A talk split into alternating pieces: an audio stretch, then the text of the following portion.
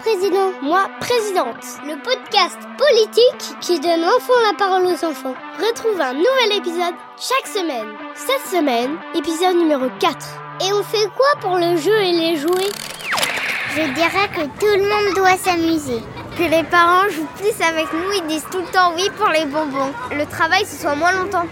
Et qu'on puisse faire moins d'heures supplémentaires. Comme ça, les enfants joueraient plus avec leurs parents parce que les parents seraient plus là. Ah oui, moi je partage bien l'idée que les parents ils, ils jouent plus souvent avec leurs enfants. Que les chefs d'orchestre et les chefs de métier, bah, qui font moins de travail aux adultes. Comme ma mère, parce que souvent elle a pas du tout de jours de repos. Je dirais plus de week-ends. déjà, déjà leur payer des vacances. Mais en même temps, il y a les parents, ils arrêtent pas. Bah eux, ils sont presque tout le temps que le téléphone. Et à la fin, bah, ils ont presque jamais le temps de jouer avec leurs enfants. Couper l'internet. Couper l'internet. Apparemment, il y a des jouets qui sont assez dangereux, mais ils sont quand même vendus. Et euh, il faudrait limiter ces jeux-là. Arrêtez si tu commandes un truc, un jouet sur Amazon, qui te mette pas autant de plastique. euh, Enfin, un carton, ça suffit, je pense. Les jouets, essayez de limiter le plastique. Et euh, les gens qui jettent leurs jouets, ça serait mieux de les recycler, je pense. Soit les donner à des enfants que, euh, qui en ont besoin, ou à des charity shops. Organiser un petit magasin, enfin gratuit, où on peut donner et prendre. Souvent, quand on achète des jouets, on l'utilise dès qu'on l'a et ensuite on l'abandonne, donc on joue plus avec. Pareil, on pourra mettre des cartons et on pourra mettre des jeux, euh, ceux que n'en veulent plus, et les donner aux sans-abri qui peuvent pas avoir de jouets. Euh, je vendrai des jouets mais gratuitement.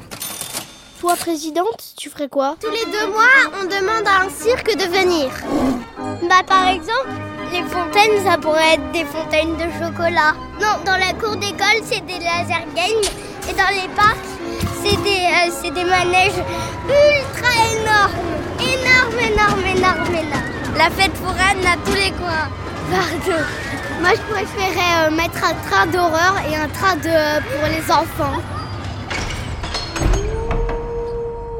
Toi, président, tu ferais quoi Des balançoires, des jeux de cartes, avoir Euh, des jeux vidéo, comme la sieste.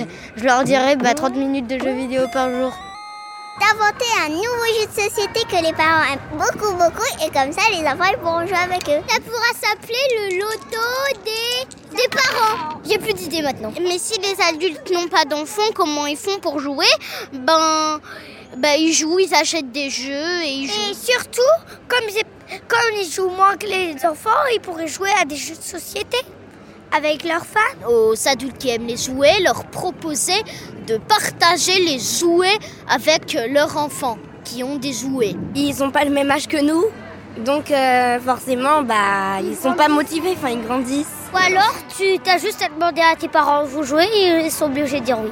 Je les mettrai au chômage. On les oblige à jouer. On dit ça depuis tout à l'heure, mais c'est pas très gentil pour nos parents.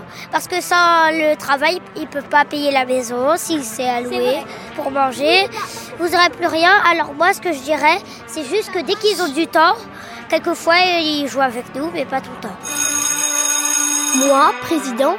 Eh, hey, c'est moi, président. Un podcast de héros par Kitsono. Réalisation Louis-Valentin Faury. Musique Nicolas Locarte. Concept Benoît Husson. Rendez-vous la semaine prochaine et n'oublie pas de t'abonner pour ne pas rater les prochains épisodes.